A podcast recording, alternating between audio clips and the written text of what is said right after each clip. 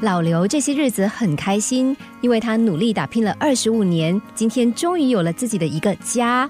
来到新家的第一个晚上，老刘照旧在晚餐之后出门散步，但是一走出门就看见家门前的电线杆旁满是垃圾，臭气熏天的垃圾让他气得差点中风。他气急败坏地走回家，然后拿了许多东西出来，在电线杆上贴了一张字条，上面写着“此处不准丢垃圾”。第二天晚饭之后，老刘照例出门散步，但一走出门，又让他看见电线杆旁边堆满了一堆又一堆的垃圾。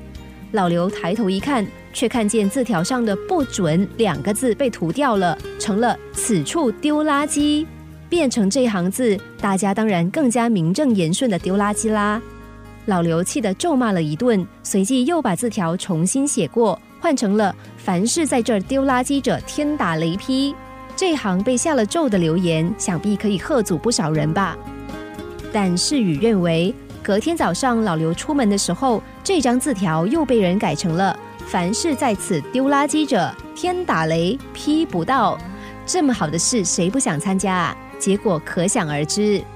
不过老刘也不是等闲之人，很快的新的字条又出炉了，上面写着：“在此丢垃圾者，全家死光光。”这一回似乎见效了。就在老刘得意开心的时候，第三天中午再经过，没想到却看见上头多了三个字：“在此丢垃圾者，才不会全家死光光。”老刘一看，差点没昏了过去。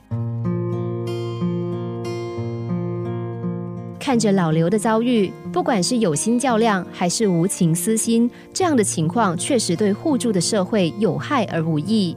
将心比心，如果同样的事情发生在我们身上，应该没有人能够接受家门前被摆放了一大堆的垃圾，更没有人可以忍受人们的不懂的尊重吧？做好事，只要一个人加一个人的力量，就可以成就奇迹；反之，做坏事，必须一个再少一个坏念头，才能够看见心里盼望的美丽世界。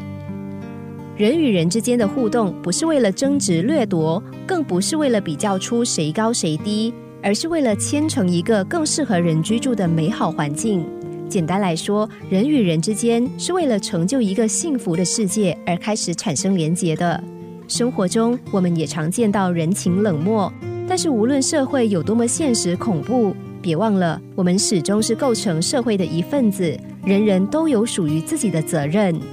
从老刘的身上再加以反思，如果纸张的留言不要一张比一张狠毒，而是多一点温柔的劝说，也许会有不同的结果。